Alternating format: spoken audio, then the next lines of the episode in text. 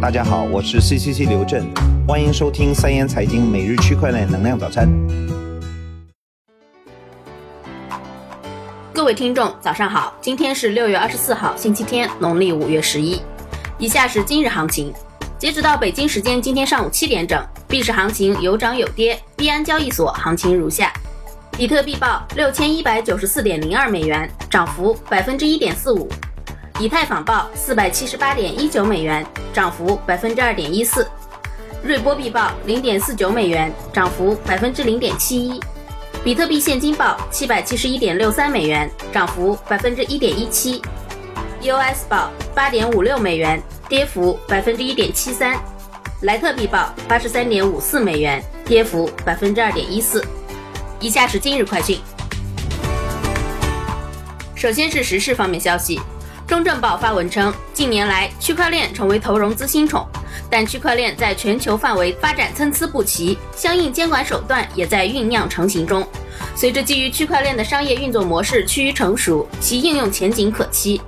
分析指出，中国有关区块链结合的概念涉及金融、房地产、旅游和企业服务等。事实上，不同行业基于区块链可以拓展出一系列成熟的商业模式。美国国会议员 Tom Emmer 赞扬美国证券交易委员会 SEC 澄清以太坊不是一种证券。这位明尼苏达州的国会议员说：“SEC 的评论令人鼓舞，尤其是他的建议，即某些技术的分散性和实用性可能为监管确定性提供了一种手段，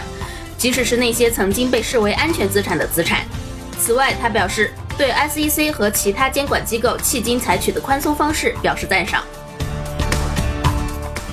据 CCN 报道，英格兰银行依然看跌比特币，但央行已宣布计划改革其结算系统，以允许私人支付系统与平台进行交互。接下来是相关政策方面，昆明市将加快大数据平台建设，充分利用互联网、物联网、区块链等手段。紧紧围绕乡村产业和乡村生活，服务于昆明市的乡村振兴战略。六月二十三日，二零一八年全球链界科技发展大会在北京开幕。重庆市渝中区经济和信息化委员会副书记罗林表示，对区块链的监管是必须的，什么可以做，什么不可以做。去年几个部门的态度已经很明确了，严禁虚拟货币和 ICO，其次是助力维护金融稳定，保护区块链行业的发展。区块链作为一个崭新的技术，有其发展过程，投机取巧行为将受到处罚。下面是相关观点。昨日，法国总理爱德华·菲利普在访华时表示，创新和数字化领域是中法两国领导人所希望的第二大战略合作伙伴关系的支柱。在人工智能、区块链领域，我们发现了新的价值链、创新的工业流程，以及通过初创企业建立的新的生产方式。中法合作也应致力于促进上述领域的工作。近日，法国总统马克龙还表示，该国监管机构 IFM 不久后将承认 ICO。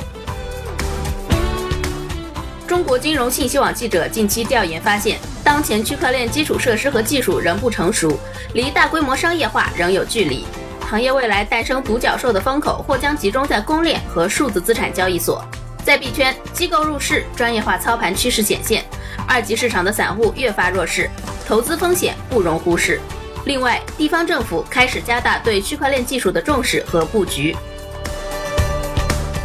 最后是市场方面动态。据 p e r Newswire 报道，英国区块链金融企业 BABB 将进行股权众筹。该企业使用区块链技术和生物识别技术，为人们提供银行服务。此次募集资金将用以支付获得银行执照的监管和法律费用，并为投资者提供机会拥有公司股权。近日，有科技媒体报道，NVIDIA 在 GPU 销售中遇到了库存积压的问题，这导致 NVIDIA 新一代架构的显卡迟迟无法推出。NVIDIA 此前曾表示，预计加密技术至少会持续到2018年第三季度，但显然 GPU 销售已经开始下降。另据消息人士称，台湾硬件厂商华硕、技嘉、微星等厂商的库存也显著增加，主要原因是采矿业需求萎缩。好了，今天的元气早餐就到这里了。三言祝大家度过一个美好的周末，明天见。